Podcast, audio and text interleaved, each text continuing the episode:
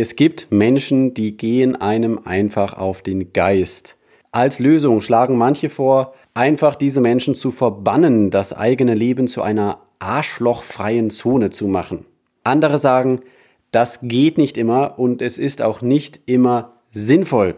Wenn also diese schwierigen Typen da sind, wie kommt man mit denen zurecht? Was ist zum Beispiel der Schwachpunkt eines Cholerikers? Wie kriegt man den zu packen? Diese und weitere Tipps und Tricks gibt uns heute die Kompetenzberaterin Silke Weinig. Und es dauert ein bisschen, aber am Ende kommen wir drauf, da erklärt sie uns das Zürcher Ressourcenmodell der Selbststärkung. Ich stark. Dein Ratgeber-Podcast zu Psychologie, Gesundheit und Lebenszufriedenheit. Ich bin Christian Koch. Los geht's. Wenn wir uns ärgern, liegt das in 63,3 Prozent aller Fälle daran, dass andere Menschen uns stören. Das war das Ergebnis einer Studie von Todd Cashdan. Die Quasselstrippe, der Jammerlappen, die Cholerikerin und der Manipulator. Wie man mit diesen Typen klarkommt, das weiß Silke Weinig. Sie ist Psychologin, Bloggerin, Trainerin für Selbstmanagement und Autorin des Ratgebers Mit schwierigen Menschen klarkommen. Wirksame Strategien gegen Choleriker, Dauernörgler und andere Nervensägen. Silke, guten Morgen, herzlich willkommen. Hallo, guten Morgen. Vielen Dank, dass ich dabei sein darf. Sehr schön, dass du da bist. Ich freue mich sehr auf unser Gespräch. Mhm. Bevor wir zum Buch kommen, möchten wir dich ein wenig kennenlernen. Du hast ursprünglich Geografie studiert. Ja, richtig.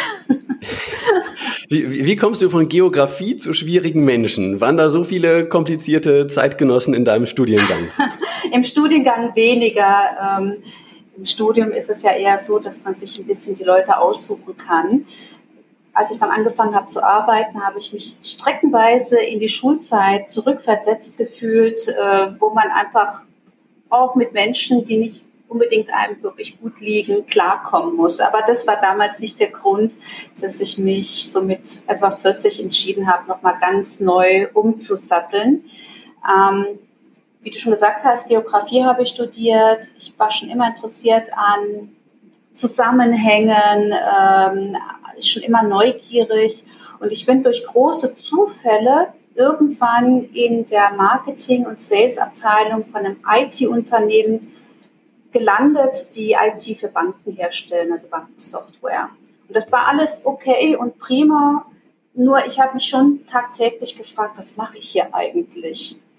Und irgendwann war der Leidensdruck hoch genug, dass ich gedacht habe, ich muss irgendwas verändern, ich möchte mich weiterbilden. Ähm, wie gesagt, ich war schon immer neugierig und habe immer gerne geguckt, was äh, hinterm Vorhang ist und habe mich dann entschlossen, ein Aufbaustudium in Psychologie zu machen und habe das an der Universität Zürich gemacht. Also ich komme aus Deutschland, lebe aber mittlerweile seit äh, 16 Jahren in der Schweiz mhm. und habe dann an der Uni Zürich Psychologie begonnen zu studieren, auch abgeschlossen und habe dann während des Studiums natürlich auch verschiedenste Methoden kennengelernt, unter anderem das Zürcher Ressourcenmodell, äh, das mich seitdem begleitet und auch begeistert und immer wieder und weiterhin begeistert. Und äh, wir werden ja wahrscheinlich im Laufe des Gesprächs noch ein paar Mal vom Zürcher Ressourcenmodell sprechen. Das ist ein Selbstmanagement-Tool, und hier kommt jetzt die Frage, was hat Selbstmanagement damit zu tun, wie ich mit schwierigen Menschen klarkomme? Und zwar ist der Zusammenhang, dass ich sage, je besser ich mich kenne und ich mich selbst manage nicht selbst manage im Sinne von effizienter werden, Potenziale ausschöpfen oder zeiteffizient einsetzen, sondern wenn ich weiß, wer ich bin und das verfolge, was mir wichtig ist, dann treffen mich schwierige Menschen nicht so sehr. Dann wird mich ein Choleriker nicht irgendwie verunsichern oder eine Heulsuse wird mich nicht manipulieren oder ein Jammerlappen runterziehen, denn ich weiß, wer ich bin. Und das finde ich sehr, sehr hilfreich in dem Zusammenhang Zürcher Ressourcenmodell herauszufinden, wer bin ich, was will ich und dann genau das Ziel auch verfolgen, nämlich was ist, liegt mir am Herzen. Mhm. Den Ansatz findet man bei dir ja überall, auf mhm. dem Blog, im Buch. Genau. Wenn ich selbst stark bin, dann komme ich auch mit anderen klar. Genau, ja. Ich habe mal eine Übung aus deinem Buch äh, ausprobiert. Mhm. Da stand ich dann auf einem Bein, hatte die Augen geschlossen und habe mit den Armen gerudert. Mhm. Die Balanceübung. Ja, genau. ja. Genau. Also, ähm, hat ging ganz gut, aber ich, ich habe ich hab gemerkt, am schwierigsten ist, wenn ich auf dem rechten Fuß stehe und mit dem linken Arm ruder. ähm, warum hilft das, äh, auf einem Bein zu stehen äh, im Umgang mit anderen Menschen? Also erstmal, diese Balanceübungen haben jetzt im Grunde nichts mit dem Zürcher Ressourcenmodell zu tun. Man kann mit dem Zürcher Ressourcenmodell einüben, dass man schafft, falls man das möchte, diese Übung täglich zu machen, denn du kennst das wahrscheinlich auch. Man liest irgendwas, findet was toll und sagt, Mensch, das mache ich jetzt ab sofort. Man hat einen guten Vorsatz, ja, wie die Neujahrsvorsätze, äh, hör auf zu rauchen oder werde ab sofort selbstbewusster meine äh, Interessen verfolgen und so weiter. Oder ich werde ab sofort 15 Minuten Yoga machen pro Tag. Das ist ja alles löblich und auch die Balanceübung ist natürlich sehr löblich. Und da kann das Zürcher Ressourcenmodell helfen. Kommen wir aber zurück zur Balanceübung und das ist ja nur eine. Also du hast ja jetzt gleich die allerschwerste rausgesucht. ähm, warum Balanceübungen so gut sind, ähm, das hat einmal physische Gründe. Zum Beispiel ist es sehr gut zum Muskelaufbau. Man weiß heute auch, habe ich vor kurzem einen Podcast zugehört, dass je besser ich tatsächlich meine Balance halten kann im Alter, desto besser kann ich zum Beispiel auch körperlich altern, weil ich einfach auch über entsprechende Muskulatur verfüge. Aber das Interessante jetzt wiederum gegenüber schwierigen Menschen oder sagen wir mal stressigen Situationen, Situationen, wo ich die ganze Zeit am Grübeln bin und schon wieder zurück in den Gedanken. Ich habe da mal, Entschuldigung für äh, das, was ich jetzt sage, äh, einen wunderbaren Spruch gehört, nämlich Grübeln ist wie ein Scheiße rühren. Entschuldigung für die Wortwahl. Ja, Nochmal wie? Das habe ich gerade nicht ganz äh, verstanden. Grübeln ist wie ein Scheiße rühren ist sehr derb, ich gebe ja, ja, zu, ja. aber es bringt es sehr auf den Punkt, ja. Mhm. Und da helfen Balanceübungen sehr, sehr gut, denn du wirst das wahrscheinlich bei der Übung selbst bemerkt haben, sobald ich nicht mich darauf konzentriere, halt nicht umzukippen, weil meine Gedanken irgendwo hinführen, zack, falle ich um. Und äh, man weiß manchmal aus dem Yoga oder anderen ähnlichen, äh, sag jetzt mal, ja, Körper, Meditationsform, dass in dem Moment, wenn ich nicht ganz meine Gedanken konzentriere, in dem Moment halt auf meinen Körper, auf die Gewichtsverteilung, dann haut es mich raus. Und deswegen, jetzt kommt dazu bei den schwierigen Menschen, wenn mich jemand richtig raushaut, gefühlsmäßig und ich bin ganz aufgewühlt oder ganz traurig und ich weiß, was weiß ich, ich bin zum Beispiel im Job und gleich habe ich ein wichtiges Meeting und ich muss zurück wirklich in meine Balance, in mein Gleichgewicht, wörtlich und übertragen, dann helfen diese Balanceübungen sehr, sich zu beruhigen und tatsächlich auch wieder äh, in ja, seine Konzentration in den Fokus zurückzukommen. Mhm. Das ist sowas, das habe ich mich in dem Buch immer wieder gefragt. Also du ähm, empfiehlst ja immer wieder so, sich jetzt nicht so sehr auf diesen Typen da zu konzentrieren mhm. oder diese Typin, ja, ist ja, ja egal, ähm, sondern mehr bei mir selbst zu bleiben. Genau. Ja? Mhm. Und ähm, ist das nicht was, was mich aus der Situation rausbringt? Also dann, dann bekomme ich ja gar nicht genau mit, wie ich am besten auf den reagiere äh, und, und wie ich den jetzt am besten eingefangen kriege. Ähm, diese Übungen, wie beispielsweise das mit dem Atmen, dass man, ähm, wenn man beispielsweise angegriffen wird, erstmal vielleicht im Bauch atmet, sich ein Stoppschild vorstellt, das sind ja so ganz kurze Millisekunden, mhm. das bringt einen in die Ruhe rein und bringt mich wieder zu mir selbst. Danach kann man dann reagieren. Die Sache ist ja, wenn ich beispielsweise angegriffen werde, egal ob ich explosiv äh, bin oder eher die Flucht nach innen habe, also dass ich dann gar nichts mehr sage und dann erstarrt bin, äh, das alles macht mich nicht handlungsfähig. Und das Wichtige ist, mit der Ruhe und der Besinnung auf mich selbst werde ich wieder handlungsfähig.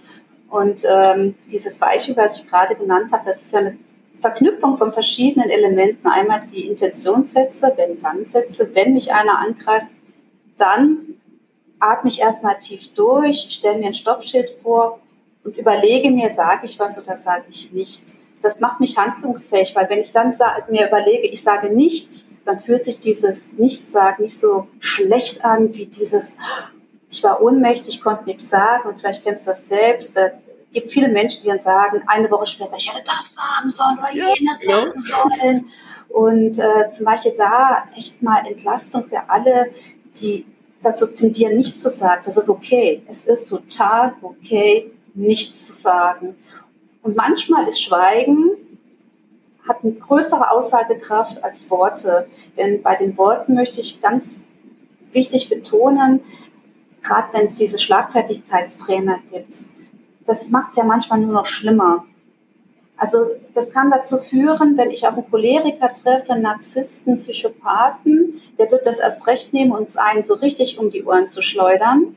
Treffe ich auf eine Person, die eher ängstlich ist ähm, oder so, so ein Jammerlappen, der fängt dann vielleicht an zu heulen oder zu weinen und zu jammern. Das bringt einen dann so in die, die Ecke rein, so, ach, was bin ich ein schlechter Mensch, äh, warum habe ich denn den jetzt so beleidigt? Oder bei so einer, was weiß ich, äh, Drama Queen, die wird einen anders manipulieren. Also man macht es eigentlich nur schlimmer. Und das Allerschlimmste, was passieren kann, ist, dass ich mich schlecht fühle, weil ich mich dazu habe hinreißen lassen, mich wie eine richtig miese Type Tussi zu verhalten. Okay, also der Choleriker schreit mich an und ich schreie zurück und genau, es wird nicht eigentlich besser. wissen alle, äh, damit zeige ich, dass ich selber gerade meine Kontrolle verloren habe. Genau, richtig, weil hm? Choleriker beispielsweise zeichnen sich ja damit aus, dass sie keine gute Impulskontrolle haben. Und wenn ich das äh, genauso reagiere, also erstmal gebe ich ihm ja genau das, was er gerne möchte, seine volle Aufmerksamkeit, am besten auch noch dieses hitzige äh, Verhalten, dass er schön zurückpoltern kann.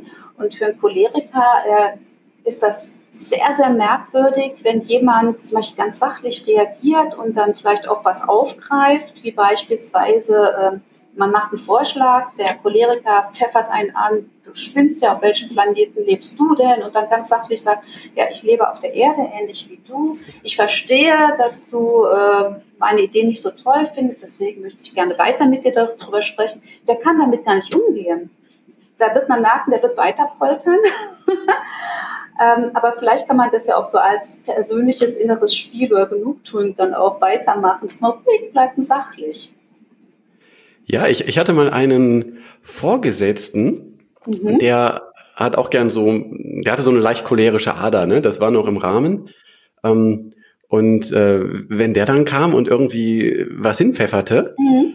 ähm, und mir das gelungen ist, einfach sachlich freundlich zu reagieren, mhm. dann, dann, also kommt man richtig merken, wie der auf einmal seine, seine Waffen verloren hat irgendwie, ne? Und, äh, äh, und dann plötzlich auch dann aufgehört hat, so diesen, diesen äh, herablassenden Ton zu haben. Mhm. Ähm, weil ich, also ich glaube, dass er einfach gemerkt hat, äh, da macht er sich gerade selbst lächerlich. Ja, eben, weil er kennt ja wahrscheinlich äh, zwei Hauptreaktionen. Die einen, die poltern zurück, ja, unmögliches Verhalten, da kann er noch mehr schreien. Oder die anderen ziehen voll den Schwanz ein, machen sich klein, haben Angst.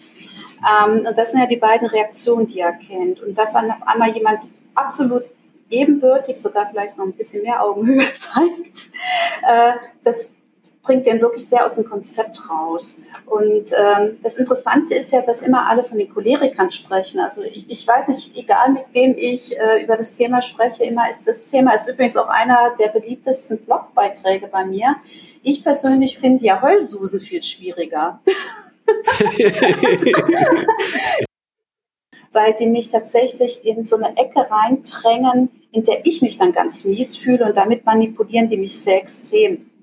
Also, also Holzsusen, jemand, der irgendwie immer ausstrahlt, äh, ah, es, es geht mir nicht gut und äh, tu mir nicht weh. Genau, äh, auch wirklich mit Tränen arbeiten. Also ich mhm. spreche das wirklich Tränen arbeiten. Also ich hatte beispielsweise mal bei meinem alten Arbeitgeber eine äh, Kollegin, die streckenweise auch Arbeiten von mir eben übernehmen sollte. Dafür war sie eingestellt. Und jedes Mal, wenn ich dann Meeting mit ihr hatte und wollte ihr was übergeben, äh, dann brach sie spätestens nach zehn Minuten in Tränen aus. Aber so richtig. Also nicht nur ein Tränchen, sondern richtig am Weinen, dass sie dann auch mindestens zwei äh, Taschentücher gebraucht hat. Und äh, ich habe dann immer sehr schnell zurückgerudert, ja, das ist wahrscheinlich zu viel und dann mache ich das und jenes und welches. Denn natürlich, Ziel erreicht. Genau, Ziel erreicht. Denn mhm. natürlich, wenn das Meeting zu Ende war und sie dann mit ihren verheulten Augen äh, rauskam aus dem Meetingraum, hat dann mein Chef dann öfter mal gefragt, sag mal Silke, was hast du denn mit ihr gemacht? Und ich dann eigentlich nichts. und äh, dann hieß es immer, ich bin halt jemand, ich bin ein bisschen extrovertiert, ich denke, ich bin auch ein bisschen robust vom Verhalten her. Dass dann ah, du warst dann die Böse. Ja, genau, natürlich war ich ganz schnell ja. die Böse. Und das ist natürlich auch generell das Problem. Deswegen sage ich auch immer ganz wichtig, ruhig bleiben. Denn ähm, gerade bei diesen Leuten, die einen schnell manipulieren, man wechselt dann schnell in die Kategorie, ah, die ist so schwierig. Und das war nämlich das nächste Schlimme, was ich so empfand. Das, äh, da manipuliert mich jemand, die schafft es, ihren Willen durchzusetzen und ich bin die schwierige Person. Und das ärgert mich dann noch mal mehr. und deswegen ja. habe ich gedacht, Choleriker, die schreien rum. Am besten reagiert man mit stoischer Ruhe. Und wenn sie sich da mal abgeregt haben, kann man sagen, äh, können wir jetzt weiterreden. Man kann auch mal sagen, du, äh, bitte nicht in dem Tonfall mit mir oder sonst was, ja. Aber wie reagierst du, wenn jemand andauernd mit Tränen reagiert? Oder ein anderes Beispiel, Jammerlappen. Also das, ist was anderes. das ist nochmal ein ganz, ganz schwieriger Fall. Also ich kann nur jedem mal empfehlen, wer morgens gut gelaunt zur Arbeit geht und spätestens kurz vor Mittag den Kaffee aufhat, aber gar nicht so recht weiß, warum eigentlich, mhm. weil habe ich jetzt wirklich so viel Arbeit oder was war denn jetzt eigentlich so schlimm? Und da nicht so richtig auf den Punkt kommt, der sollte mal wirklich seine Umgebung abscannen, ob vielleicht, so sagen wir mal, gerade wenn man im Großraumbüro arbeitet oder was weiß ich, wie im Krankenhaus mit vielen Leuten zusammen ist und immer wieder auf andere trifft, hat man vielleicht so plus minus jemanden in seiner Nähe, der oder die die ganze Zeit rumjammert oder rumnörgelt. Als ein anderes Beispiel, das war halt auch in dieser Firma. Ich saß im Großraumbüro und hinter mir saß jemand und wir waren getrennt durch so Schränke. Ich habe den nicht gesehen, ich habe den nur gehört. Meist so, komm, komm, komm, blöd, Und das ist mir so richtig an die Nieren gegangen. Und ich habe da ein bisschen länger gebraucht, bis ich festgestellt habe, dieses Rumgekrummeln, Rumgemecker, das zieht mich runter. Ja, drei Stunden am Stück ist ja, es oder noch ist mehr ist, ist äh, schwer zu ertragen, glaube ich auch, ja. Genau, und dann geht man vielleicht in die Kaffeeecke und dann krummel, krummel, krummel und dann kommt der vielleicht auch und hast du das gehört und der Chef und hier der Vorgesetzte und die Geschäftsleitung, die hat doch alle keine Ahnung das, sagen wir mal, könnte man noch in die Choleriker-Ecke reinstecken, aber wenn jemand so, findest du nicht auch, dass die Entscheidung vom HR, das ist doch ganz schrecklich und diese, diese, dieses Latrinengeflüster, diese Kaffee, Ecke, äh, Rumors, ja, die einen so richtig runterziehen. Also ich hatte halt auch das leider das Pech, dass ich mal eine Massenentlassung erlebt habe, wo jeder Vierte entlassen worden ist. Und ähm, das ist ein bisschen anders hier in der Schweiz als in Deutschland. Und zwar muss man so eine Massenentlassung beim einem Ministerium anmelden, weil natürlich kommt ja dann auf einmal eine Masse an Arbeitslosen.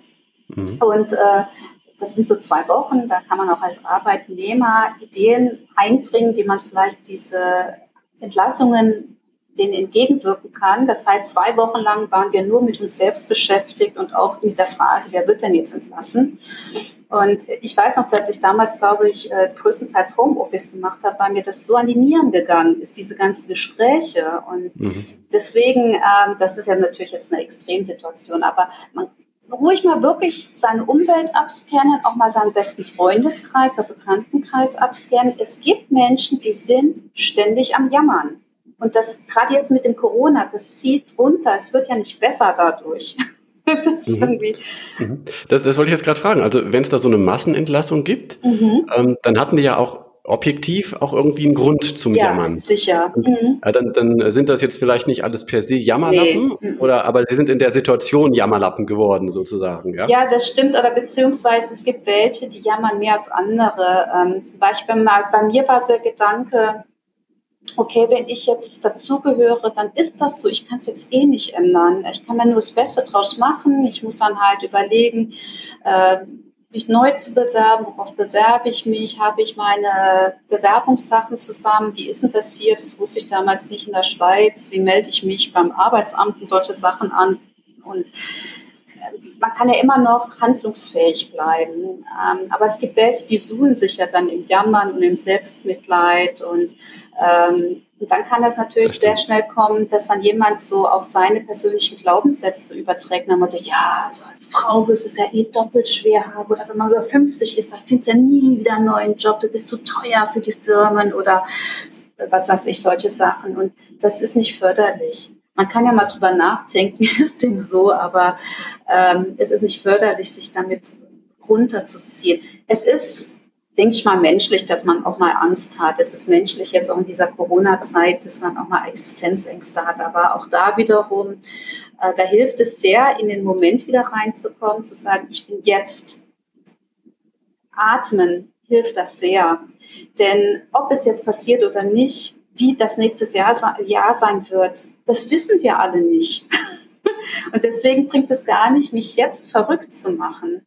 Das mindert nur meine Lebensqualität. Und so ist das halt auch. Äh, ich hatte mal so ein ähnliches Interview wie dieses und da hat dann der äh, Interviewpartner statt von schwierigen Menschen, von schwierigen Momenten gesprochen. Und ich so, ja, es ist fast dasselbe. Stimmt, ja. Ähm, es bringt nichts, mich da ewig runterziehen zu lassen. Ich finde schon, man sollte mal durchatmen und sich fragen, was ist denn hier passiert? Trage ich Schuld an der Situation? Ähm, kann ich irgendwie das anders machen? Aber sich da jetzt wirklich stundenlang runterzuziehen, das bringt es nicht. Mhm. Ganz bestimmt nicht. Mhm. Wenn, wenn, man jetzt nicht auf die schaut, die irgendwie wegen einer schlechten Nachricht gerade jammern, mhm sondern diese, wie du gesagt hast, die einfach grundsätzlich häufiger jammern. Genau. Oder, oder auch eben die Heulsusen, die Choleriker, die nicht mal in ein, ja, Schwarzseher. Mhm. Und, und äh, du hast ja noch ganz viele andere noch, äh, Quasselstrippen, äh, äh, genau. Psychopathen, genau. Narzissten, Neurotiker, die da alle in deinem Buch vorkommen. Ja, Klammerer. Klammerer, ja, auch unangenehm, auch unangenehm, ja. Besserwisser. Ich glaube, ähm, man müsste ja. vielleicht mal ganz kurz dazu sagen, wir haben alle irgendwas also ich habe ja am Anfang des Buchs so die drei großen Haupttypen vorgestellt, und zwar aus der Psychologie der, sage ich mal, wirklich Persönlichkeitsgestörten. Nicht jeder, der irgendwie Choleriker ist, ist gleich, hat eine Persönlichkeitsstörung. Ganz wichtig. Und ganz wichtig ist, wir haben alle kleine Anteile. Zum Beispiel ähm, habe ich einen ganz hohen Anteil der Erbsenzähler, Nebelspalter und Korinthenkacker. Also da fühle ich mich wirklich Alle drei. Sehr, ja, ja, das sind immer so diese ein bisschen ängstlich zwanghaften, die ein bisschen kontrollwütig sind. Äh, das Gute ist, wenn man es weiß, kann man es sagen wir mal, bearbeiten oder kann auch mal äh, ja, alle fünf Grade sein. Ich weiß, ich habe so ein bisschen Erbsenzählermäßiges an mir. Äh, deswegen jeder, äh, der eine ist vielleicht ein bisschen narzisstischer, der andere ist vielleicht ein bisschen extrovertiert. Das ist also, ähm, ich habe sicherlich auch ein bisschen was Besserwisserisches, ja, aber wenn man zwei ist, kann man es, sagen wir mal, im Zaum halten. Also zum Beispiel in manchen Gesprächen denke ich immer so, jetzt hält endlich mal die Klappe, lass mal die anderen reden. Okay, also du, du weißt das jetzt, du hast aber auch mhm. äh, Psychologie studiert, du arbeitest als Trainerin, hast dich lange damit befasst. Mhm. Ähm, wenn ich sonst so einem Choleriker oder Narzissten oder so einer Heulsuse begegne, wissen die das selbst, dass die, dass sie so schwierig drauf sind? Oder, oder wenn man die fragt, würden die sagen, äh, nur die anderen sind schwierig? Ähm, größtenteils werden die sagen, die anderen sind schwierig. Also tatsächlich ist es so von diesen drei Hauptgruppen, also die eine Gruppe, das sind ja so diese, ja, sag mal, impulsiven, ähm, sonderbar exzentrischen, denen wird das nicht auffallen. Also das sind äh, von eher Eigenbrötler über Drama Queens und dann diese dramatisch emotionalen, da gehören ja die Choleriker dazu, denen wird das auch nicht auffallen. Zum Beispiel ein Schwarzseher, nee. Die brüllen äh, ständig rum und merken gar nicht, dass sie das, dass sie das unangenehm nee, weil die anders nicht checken, was sie sagen. die kapieren einfach nichts. Ja. Oder so ein Schwarzseher, der wird sagen, ich sehe nicht schwarz, ich sehe die Welt realistisch, du bist der Träumer.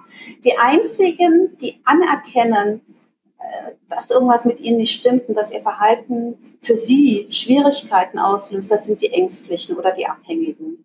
Die Zwanghaften werden es auch nicht ganz so einsehen.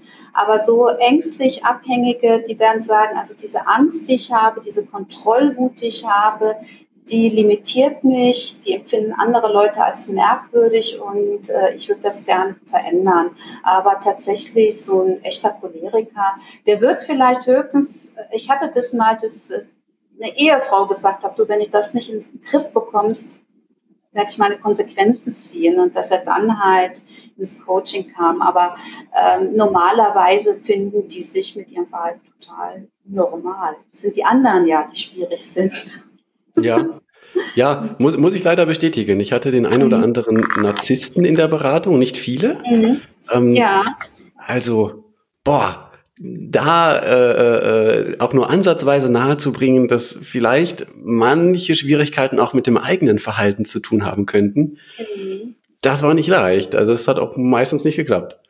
Nee, man muss mhm. da wirklich mit sehr vielen offenen Fragen die Leute so ein bisschen dahin führen, dass sie so ja, Selbstreflexion zulassen und auch wirklich ausführen. Bei der Selbstreflexion ist ja ein bisschen die Krux an der Sache, dass wir Menschen grundsätzlich ja sehr gerne die gedankliche Abkürzungen nehmen nicht so ganz so gerne in die Tiefe gehen. Und gerade bei manchen Charakteren ist das noch ein bisschen mehr als vielleicht bei anderen. Also zum Beispiel bei den ängstlichen, zwanghaften, die haben dann wieder so einen zwanghaften Drang, bis in die letzte Ecke ihrer Persönlichkeit durchdringen zu wollen, was natürlich auch Quatsch ist, das geht ja gar nicht. Und ähm, bei anderen, die sagen so, ich bin ja eigentlich super, wie ich bin und es ist sehr schade, dass die anderen das nicht anerkennen. Wie bei, so einem Narzissten, ne? Ja, ja, bei denen ist es ganz, ganz stark. Also, ja. wie, wie kann, mir, kann mir jemand auf die Idee kommen, ich wäre nicht großartig? Ja. ja, genau. Wobei, das ist ja das sehr Interessante bei diesen Narzissten. Äh, das ist ja wirklich eine ganz schillernde Persönlichkeit, sehr ambivalent, weil die sind sehr redegewandt, die sind sehr charmant wenn man so mal in die Finger geraten ist, man ist ja so im Wechselbad zwischen, man wird erhoben, äh, man ist die Göttin und dann ist man auf einmal wieder äh, auf dem Boden und wird zertrampelt wegen. Das stimmt, so richtig manipulativ. Genau, und äh, das sind meistens Menschen, die ein ganz, ganz geringes Selbstwertgefühl haben und sich halt dadurch auf der einen Seite groß fühlen, indem sie andere zertrampeln und dann brauchen sie ja wieder die Aufmerksamkeit von demjenigen. Und ich hatte vor kurzem einen Blogartikel darüber geschrieben und war sehr erschrocken, wie viele der Meinung sind, dass die Opfer von Narzissten selbst schuld sind und meistens dumme Frauen sind und solche Sachen. Tatsächlich. Wo ich gedacht habe, das fand ich ganz, ganz schlimm, weil ich Aha. gedacht habe, das stimmt nicht. Das haben die Leute in den Kommentaren geschrieben. Ja, einige. Und ich habe dann auch mhm. jedes Mal gesagt, nee Leute, das stimmt nicht. Ähm, das kann wirklich jedem passieren.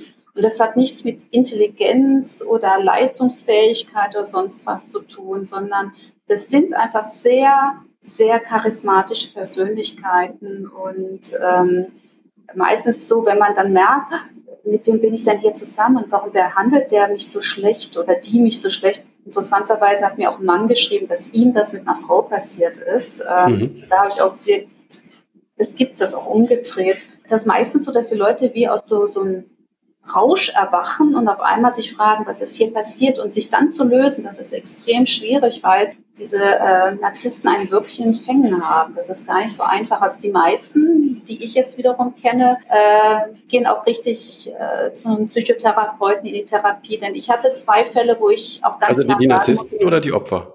Die Opfer, ja. die Opfer. Mhm. Wo ich auch sagen musste, ich bin in Anführungszeichen nur Coach. Also das sind jetzt wirklich äh, Sachen, da muss ein Profi ran. Das ist auch zum Beispiel, ich hatte jetzt mal jemanden mit einer Depression, wo ich auch sagen musste, da, da, muss jetzt ein anderer ran. Also ich bin als Coach sehe ich mich darin, Menschen darin zu befähigen, etwas zu tun durch die entsprechenden Methoden. Aber ich bin niemand, der jetzt äh, Traumata auflöst. Das wäre auch nicht seriös, sowas zu machen. Ja, das ist, das ist wirklich ein ganz, ganz feines mhm. Handwerk. Ja. Chirurgie für die Seele sozusagen und das genau. muss man genau. gut gelernt haben. Ne? Wenn, mhm. wenn wir gerade bei, bei den Narzissten sind an dieser Stelle, würde ich mal gerne aus meiner Perspektive sagen, vielleicht siehst du es auch so. Mhm. Also, wenn jemand hier zuhört und merkt, dass die eigene Paarbeziehung mhm. den, das eigene Selbstwertgefühl nach unten zieht mhm. und das schon lange, dann äh, sollten auf jeden Fall die Alarmglocken läuten und man sollte das mal auf den Prüfstand stellen, oder? Würdest du das auch sagen? Ja, genau. Also das wäre sehr, sehr gut. Und äh, man sollte auch nicht sich davor scheuen, sich Hilfe zu holen. Man kann ja erstmal sich Hilfe holen in, im Internet. Es gibt da ganz viele Plattformen. Ähm, es gibt äh, in Deutschland, ich glaube, Hilfe vor oder für, vor, wahrscheinlich vor narzissten.de irgendwas. Also das, man kann ja erstmal so anfangen. Ähm, ich finde, es ist überhaupt keine Schande, wirklich professionelle Hilfe zu suchen oder eine Hilfsgruppe reinzugehen. Denn manchmal ist die Situation ja so verfahren, dass man von alleine gar nicht mehr rauskommt, beziehungsweise dass man sich gar nicht vorstellen kann, dass es auch anders sein könnte. Ähm, gerade wenn vielleicht jemand in jungen Jahren mit jemand zusammengekommen ist, was weiß ich, so mit 20 und mit jemandem 10, 15 Jahre zusammen ist, die oder derjenige, der hat ja gar keine Erfahrung darüber, dass eine Beziehung auch anders laufen kann. Das stimmt, ja. Ja, und deswegen sollte man wirklich, äh, ich sage immer so frei nach Goethe, der sagte, das Leben ist so kurz für schlechten Wein. Äh, ruhig wirklich äh, sich Hilfe suchen, gerne auch einen Ratgeber vielleicht erstmal kaufen oder im Internet suchen oder auch halt sich professionelle Hilfe suchen. Man kann ja erstmal zu einem Coach gehen, bevor man zum Therapeuten oder sowas mhm. geht. Weil ja, seriöse Coaches, die sagen ja auch, so wie du, wenn sie an ihre Grenzen kommen, ja, wenn sie merken, ja, genau. da ist genau. was tiefergehendes und dann mhm. haben die oft ein Netzwerk, wo sie weiter verweisen können.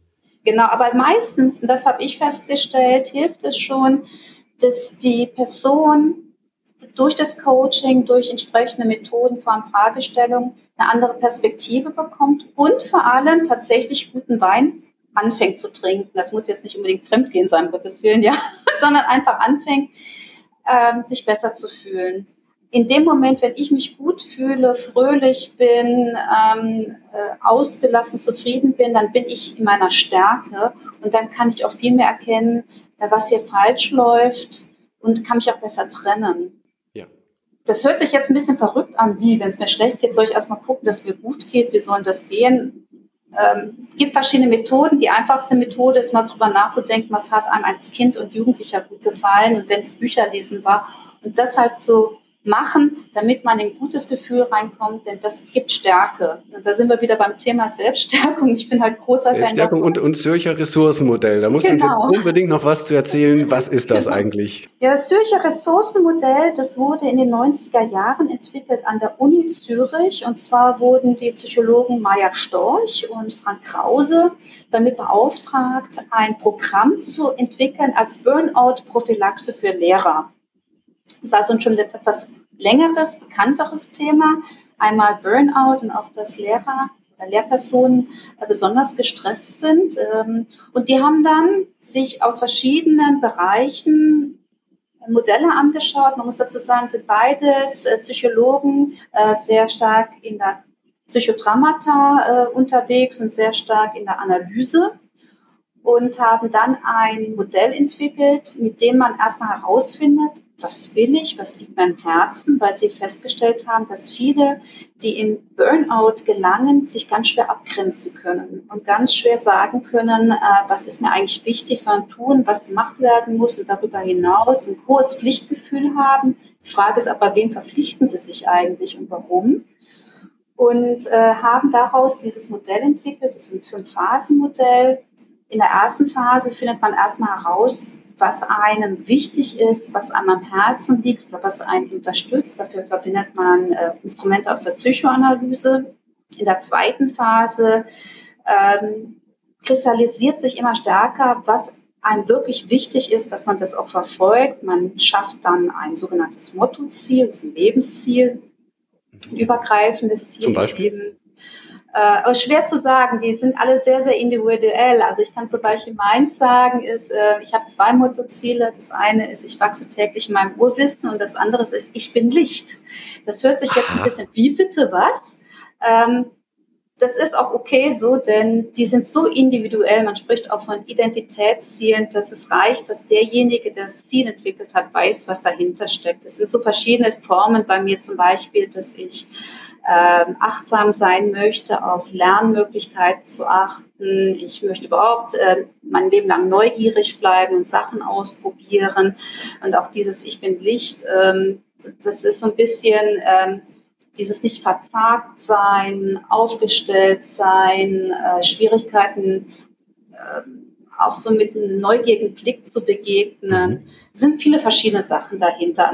das ist ja wirklich was richtig Starkes, äh, wenn man sich das so vorstellt. Mhm. Ähm, also um es genau zu verstehen, klar, musste man quasi in deinem Kopf drin sein, was das genau für dich bedeutet, ja, aber du hast es ja schon ein bisschen deutlich gemacht. Genau, ähm, und jeder erarbeitet sich das und es hat ganz viel auch mit Sinn zu tun. Also ich habe das sehr, sehr oft, ob jetzt im Coaching oder im Workshop, dass immer mal jemand sagt, Mensch, ich habe jetzt den Sinn meines Lebens entdeckt, denn letztendlich das, was einem am Herzen liegt, ist ja das, was einem Sinn gibt oder was, wodurch man Sinn produziert. Also äh, ich bin großer Verfechter davon, dass es gar keinen Sinn macht, Sinn zu suchen, sondern man kreiert Sinn, seinen eigenen Sinn. Äh, das ist ja jetzt nicht so die Sinnsuche, man geht dann los und vielleicht auf dem Weg findet man was, sondern ähm, das, was einem am Herzen liegt, ergibt für einen selbst den eigenen Sinn im Leben. Und das ist sehr erfüllend, sehr, sehr äh, zufriedenstellend. Das bedeutet übrigens nicht, dass jetzt der Himmel voller Geigen ist und alles rosa-rot. Äh, auch ich begegne immer mal wieder schwierige Situationen oder Sachen, die für mich erstmal so, boah, schwieriger Hügel sind. Und, ähm, aber äh, es gibt mir sehr viel Richtung und immer mal wieder ist es so wie so ein innerer Kompass nach Motto, ähm, wenn ich zum Beispiel zwischen zwei Entscheidungen stehe, wo geht die Kompassnadel hin? Was entspricht viel mehr meinem Sinnempfinden und auch meinem Ziel? Ähm, kurz noch zum Zürcher Ressourcenmodell. Wir waren jetzt bei der zweiten bzw. dritten Phase. In der dritten Phase entwickelt man ja dieses Mottoziel, dieses Lebensziel und man weiß aus Untersuchungen, die halten teilweise bis zum Rest des Lebens. Also ich bin bei meinen Zielen sicher, die halten, weil ich meine, sie ja. sind ja. Wie lange hast du die schon?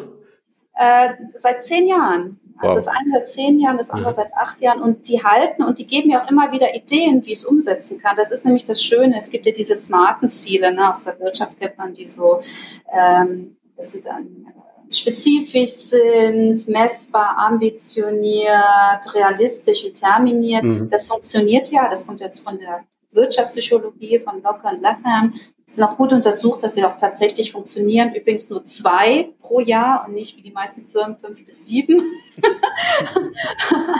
ähm, aber sie funktionieren nicht für das Privatleben, weil da brauchen wir einfach größere Ziele, die ja wie Werte, wie Haltungsziele, äh, sinngebend, sinnstiftend sind.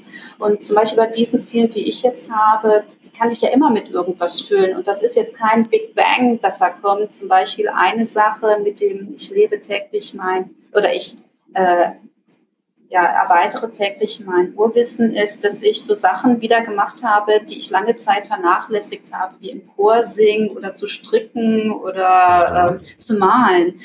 Ähm, also alles, was für mich aus meiner Sicht heraus dieses Sinn, dieses Ziel nährt, passt. Und das ist auch die Aussage des Ressourcenmodells, ne, deswegen Zürcher Ressourcenmodell Zürich, weil es in Zürich entwickelt worden ist. Ressourcen, weil wir mit allen Ressourcen arbeiten und alles, was mir eine Ressource ist und äh, mir zur Zielerfüllung dient, ist gut. Also es kann alles Mögliche sein. Es ist halt auch, ähm, der ganze Körper ist eingebunden in dieses Modell. Also es ist tatsächlich gerade der Körper, ohne jetzt esoterisch zu werden. Wir haben dieses Mega-Instrument ja immer dabei und jeder kennt das. Wenn ich schlecht drauf bin und den Kopf ewig hängen lasse, dann wird es auch nicht besser. Besser ist sich aufrichten und nach vorne blicken. Also wir haben ja auch sehr viel im Sprachgebrauch, ähm, die genau das was, äh, symbolisieren und zum Beispiel auch Körperarbeit ist ein ganz großer Teil innerhalb des Zürcher Ressourcenmodells. Denn in den Phasen 4 und 5 geht es dann darum, wie realisiere ich das denn jetzt? Genau, wie setze ich das eigentlich um? Ja. Genau, weil ich, das ist etwas zum Beispiel, und das ist der Grund, warum mir auch dieses Modell so gut gefällt. Man kann in sehr kurzer Zeit sehr schnell an den Kern kommen und dann lässt es einen nicht alleine, sondern es begleitet einen, wie setze ich das um? Denn bei vielen Modellen ist so, ja, dann habe ich die Lösung und dann ist die Frage, ja, wie setze ich das jetzt um und wie schaffe ich es vor allem langfristig dran zu bleiben? Denn äh, wir haben ja halt diese, wir sind Gewohnheitstiere, wir fallen sehr schnell in alte Routinen zurück, vor allem wenn wir im Stress sind. Und ja, unser, äh, unsere Selbstdisziplin ist halt sehr schnell, äh, wird die angeknackst oder angegriffen, denn allein wenn ich aufs Klo muss oder habe Durst oder bin unausgeschlafen, habe ich schon ein bisschen Minimum an Stress in mir. Und wie bleibe ich dann in mir? Wie, wie wie kann ich dann dranbleiben? Und da hilft auch das höhere Ressourcenmodell mit verschiedenen Instrumenten, damit ich es nicht vergesse, damit ich auch, wenn ich vielleicht mal es nicht geschafft habe, umzusetzen, wieder zurückkomme und ein gutes Gefühl komme und nicht gleich sage, ah, ist alles Quatsch, das bringt ja eh nichts. Und, ähm, und dass ich auch Ziele langfristig verfolgen kann, weil beispielsweise innerhalb meines Ich wachse täglich in meinem Urwissen war ein so langfristiges Ziel, dass ich endlich den Jakobsweg gehen wollte. Ich hatte davon das erste Mal 1995 gehört. Da war ich Noch vor Harpe Kerkeling, oder? Ja, das war lange vor Harpe Kerkeling, wobei äh, ich habe auch das Buch gelesen, das war auch gut so, weil es mich wieder daran erinnert hat, Mensch, da war doch was, das wollte ich doch machen. Und äh, ab dem ersten ZRM-Kurs, den ich gemacht habe, bis zum Zeitpunkt, wo ich dann endlich umgesetzt habe, dieses, ich mache das jetzt, waren dann nochmal eineinhalb Jahre, weil äh, ich brauchte unbezahlten Urlaub, ich habe auch ein bisschen natürlich sparen müssen und so weiter. Und dass man dann auch bei diesem Ziel bleibt, ich setze das um, das gehört zu meinem, ich sage jetzt mal, größeren Haltungsziel, ne, ich mache es täglich mal Urwissen, da hilft, helfen sehr viele Instrumente aus dem Zürcher Ressourcenmodell, denn ich kam natürlich auch öfter mal in den Gedankenfluss rein, ach, ist alles Quatsch, nicht mehr nach sechs Wochen da durch Spanien latschen, da fahr doch lieber nach Australien und solche Sachen. und ähm, dass man dran bleibt. Und das finde ich auch ganz wichtig, weil ansonsten hat man vielleicht zwei Tage einen tollen Workshop gehabt oder drei tolle Coaching-Sitzungen und dann irgendwann verpasst das Ganze und es ist wie nie da gewesen. Muss, muss man diszipliniert sein, um das umsetzen zu können? Das nee, eben nicht. Das ist nee. ja das Schöne. Weil so klang also, das jetzt irgendwie. So, du hast dieses ja. lange Ziel, irgendwie muss man dranbleiben. Naja, also ähm, das ist das ganz Charmante beim Zürcher Ressourcenmodell. Man arbeitet sehr stark mit dem Unbewussten und dass man das Unbewusste dazu kommt, ähm, einen in der Zielverfolgung zu unterstützen. Wenn man mal bedenkt, dass das Unbewusste der größte Teil unseres Geistes ist, ähm, manche sagen bis zu 95 Prozent laufen unbewusst ab, ähm, nur 5 Prozent bewusst. Es gibt ja auch Gerhard Roth, der Hirnforscher, der sagt, bewusstes Denken sollte tunlichst nicht getan werden. Warum? ja, weil Bewusstheit verbraucht sehr viel Energie, weil man bedenkt, dass unser Gehirn ja eh nur zwei, drei Prozent von der Gesamtkörpermasse ist, aber über 20 Prozent allein schon im Ruhezustand verbraucht von der Energie, die wir zu uns nehmen, kann man sich vorstellen, dass bewusstes Denken ist sehr, sehr anstrengend für den Organismus. Und jeder kennt das, wenn man sich so richtig mal konzentrieren musste. Ähm, und ich meine jetzt nicht nur so lernen oder sowas, vielleicht was anderes machen musste. Ähm, man hat danach so ein mega Japp meistens nach was Süßen, so Kohlenhydrate. und das kommt, weil das Gehirn so viel arbeitet. Und deswegen, unser Organismus ist ja auf Überleben getrimmt. Deswegen ist auch dem Organismus am liebsten, dass alles schön im Autopilot-Modus abläuft und wir erst gar nicht Bewusstheit zulassen. Also das ist von da nichts Schlimmes. Und ähm, das kannst du vielleicht noch sagen, wie macht das das Zürcher Ressourcenmodell? Also ich habe ein langes Ziel, ich bleibe da dran. Ich muss aber das nicht diszipliniert sein, weil ich mit dem weil, weil das Unbewusste irgendwie eingebunden genau. ist. Und zwar, äh, das, die einfachste Methode ist, dass ich in meiner näheren Umgebung, dort wo ich mich viel aufhalte, äh, sogenannte Erinnerungshilfen installiere, die mich immer wieder unbewusst ah, ja. an das Ziel erinnern. Deswegen arbeiten wir zu Anfang des Zürcher Ressourcenmodells mit Bildern, also wirklich mit einem Bild nehmen wir mal, also ich habe zum Beispiel als Bild einen Bären, der liegt so ganz schön faul und gelassen auf diesem Baumstamm. Und ich habe tatsächlich ähm, in meiner näheren Umgebung Sachen, die mich an den Bären erinnern. Ob das jetzt ein Stück Holz ist oder ein Teddybär, den ich mal geschenkt bekommen habe. Ähm, und verschiedene Sachen in Braun. Ähm, und die erinnern mich unbewusst an dieses Ziel. Das nennt man übrigens Priming. Das kommt aus dem Englischen, heißt Bahnen.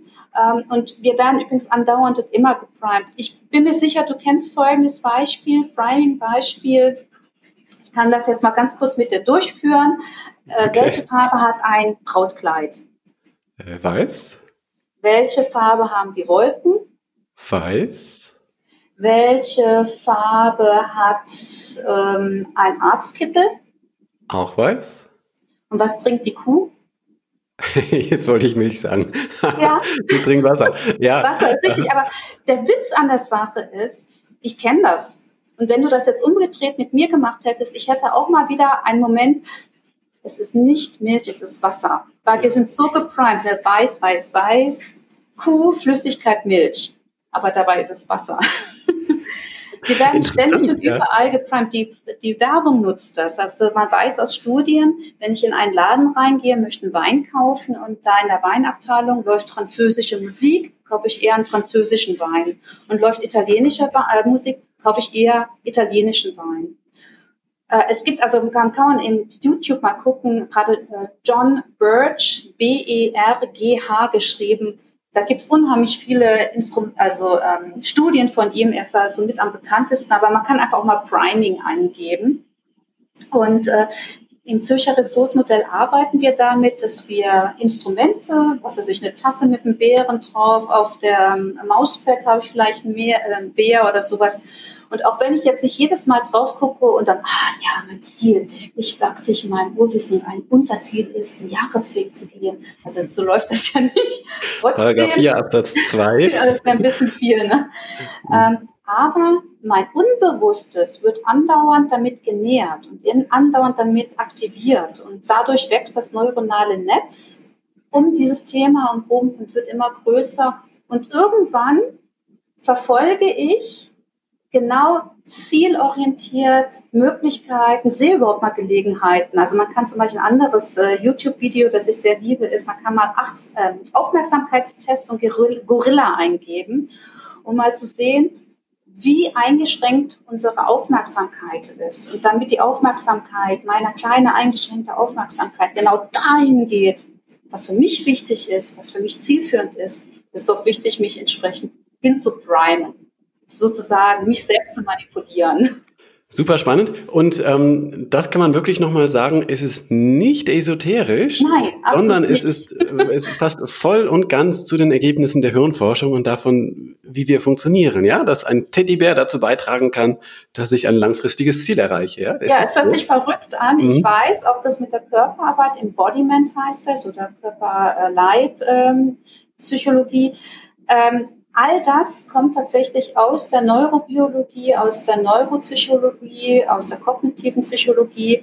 Und zum Beispiel, was das Zürcher Ressourcenmodell auch so ähm, überzeugend für mich macht, ich bin so schon so ein Wissenschaftsmensch, muss ich es zugeben, ist, dass es wissenschaftlich überprüft und auch seine Wirksamkeit auch überprüft und bestätigt ist. Und es gibt jedes Jahr aufs Neue 10 bis 15 neue wissenschaftliche Arbeiten darüber. Jetzt vor kurzem hat es wieder mal eine Habitilation gegeben. Es gibt sehr viele Masterarbeiten, viele Dissertationen dazu, die immer wieder zeigen, wie wirksam es ist und wo es wirkt und so weiter. Und das ist für mich auch wichtig, weil ähm, dieses, hey, Chakra, wann jetzt geklappt, jetzt, dann muss bei dir auch klappen, das finde ich schrecklich. das ist, weiß auch nicht stimmt. Die, die, Einführung von amerikanischen Büchern. Wenn du das tust, was ich getan habe, dann wird es ja. auch dir gut ja, gehen. Das ist, ja, das ist einfach nicht mhm. wahr. Weil ja. äh, das kann der einen Person kann es wirklich was gebracht haben und es kann auch wirklich umgesetzt worden sein. Aber dann hat das Unbewusste und sein Bewusstes, warum, warum auch immer, äh, dasselbe gewollt. Er hat es irgendwie geschafft zu synchronisieren. Und äh, das heißt aber nicht, dass das bei mir auch klappt. Weil wenn das so wäre, dann wäre der Wald voller Jogger und keiner würde mehr rauchen und niemand hätte Gewichtsprobleme. ja, also das ist einfach nicht Ja, eigentlich ist klar, wie es geht. Ja, genau. genau. Okay. Silke, sehr interessant, aber leider müssen wir doch zum Ende ja, kommen. Ähm, sag uns noch, also erstens, wer mehr von dir wissen möchte, kann auf deinen Blog schauen, silkeweinig.com, genau. richtig? Genau. Ich werde es in die, in die ähm, Beschreibung vom Podcast reinschreiben. Sehr gerne. Und da schreibst du wöchentlich einen Blogbeitrag? Alle zwei Wochen. Alle, Alle zwei, zwei Wochen. Wochen. sonntags kommt ein neuer Blog und mittlerweile sind es äh, ja 130 Blogs. Oh ja, da kommt ja, was zusammen. Seit November 2015 blogge ich alle zwei Wochen. Wow. Also und übrigens, da wenn jemand man, eine ja. Frage hat und über äh, kannst du mal über XY schreiben, obwohl ich auf mich zukomme. Ich bin immer ganz froh, ähm, ja, über Ideen, über die ich schreiben könnte. Das greife ich sehr gerne auf. Ah, also wer ein Thema möchte, äh, äh, wer sagt, äh, in deinem Buch sagst du schon viel über Heulsusen, aber mich interessiert noch was von äh, Quasselstrippen, keine Ahnung. Mhm, ähm, genau. Mach doch mal einen Beitrag dazu, der kann dir einfach schreiben. Genau, richtig. Mhm. Und dann fange ich an zu recherchieren und so weiter. Und äh, weil bin ich immer froh drüber. Dann weiß ich auch so, wo es gerade brennt. Okay. Sehr gut. Also das ist die eine Möglichkeit. Die andere natürlich das Buch, das wir besprochen mhm. haben. Ja? ja. Dein Buch. Mit schwierigen Menschen klarkommen. Wirksame Strategien gegen Choleriker, Dauernörkler und andere Nervensägen. Mhm. Ähm, kann ich wirklich auch selbst nochmal sagen. Ich habe es gelesen. Eine ganz, ganz reiche Trickkiste. Da steht noch jede Menge drin, was wir jetzt hier überhaupt nicht angesprochen haben. Mhm. Und es gibt auch ein eigenes Kapitel, wo dieser ganze Ablauf vom Zürcher Ressourcenmodell nochmal beschrieben ist. Genau, dass also, man das auch vielleicht mal ein bisschen selbst ausprobieren kann. Genau, es lohnt sich, das zu lesen. Mhm. Und dann kann mhm. man ja auch bei dir selbst Training machen, richtig? Genau, also ich biete regelmäßig Trainings an, gerade diese ZRM-Grundkurse, Workshops hier in Zürich, aber auch ähm, woanders. Ich lasse mich natürlich auch gerne buchen, ist gar keine Frage. Und ähm, auch in Deutschland bin ich öfter mal, ich mache das gerne auch bei den Volkshochschulen und äh, einfach mal auf die Webseite gehen, da ist unter äh, mein Angebot sind die aktuellen Seminare aufgelistet. Super. Möchtest du noch einen letzten Satz richten an die Hörer? Ja, mein letzter Satz ist vielleicht mein letzter Tipp. Der ist nicht unbedingt von mir, das ist von einem äh, thailändischen Buddhisten, nämlich, dass wir immer den Atem haben, egal äh, was uns begegnet. Und sein Vorschlag ist, dass man intensiv atmet und sich dabei sagt, ich atme Leichtigkeit ein und Heiterkeit aus. Hört sich vielleicht mal wieder ein bisschen esoterisch an, weil viel, viel zu einfach da einfach nur ausprobieren und feststellen, mit Sicherheit, es hilft. Ich atme Leichtigkeit ein und Heiterkeit aus. Genau. Ein sehr schönes Schlusswort. Silke, vielen, vielen Dank. Ich fand es sehr dir. interessant. Hast tolle, mhm. tolle Impulse gegeben. Und äh, ja. Ich bin gespannt. Und ich wünsche natürlich allen sehr, sehr gutes Gelingen. Auch dir weiterhin. Ich bin auch gespannt auf deine anderen Podcasts. Äh, höre ich mir auch sehr gerne an. Und äh, vielen, vielen Dank, dass ich dabei sein durfte. Es war eine Freude. Dankeschön. Dankeschön. Ich stark. Die Vorschau. Danke fürs Zuhören. Unter dem Podcast findet ihr einen Link zum gemeinsamen Online-Shop von Ich Stark und Schluss mit Zähneknirschen. Und in diesem Shop findet ihr das Buch von Silke Weinig mit schwierigen Menschen klarkommen. Nächste Woche gibt es ein Interview mit Nicole Weiß. Nicole ist mehrfache Mutter und Chaos-Überlebende. Sie hat den Blog Familie ordentlich ins Leben gerufen und mittlerweile ihr drittes Buch geschrieben, Familie minimalistisch. Ausmisten Raum für Raum. Es geht darum, wie ein bewusster Umgang mit Gegenständen das eigene Leben frei macht, emotional frei, aber auch finanziell frei. Wie kann ich entscheiden, welche Dinge ich wirklich brauche und welche nicht? Wie kann ich mich von Dingen trennen, wenn mir das schwerfällt? Und ist das überhaupt irgendwie realistisch, das Ganze zu schaffen, wenn da auch noch Partner und Kinder rumturnen? Also Minimalismus im besten Sinne, nämlich als lebensbereichernd. Darum geht's nächste Woche. Freut euch drauf. Bis dann. Ciao.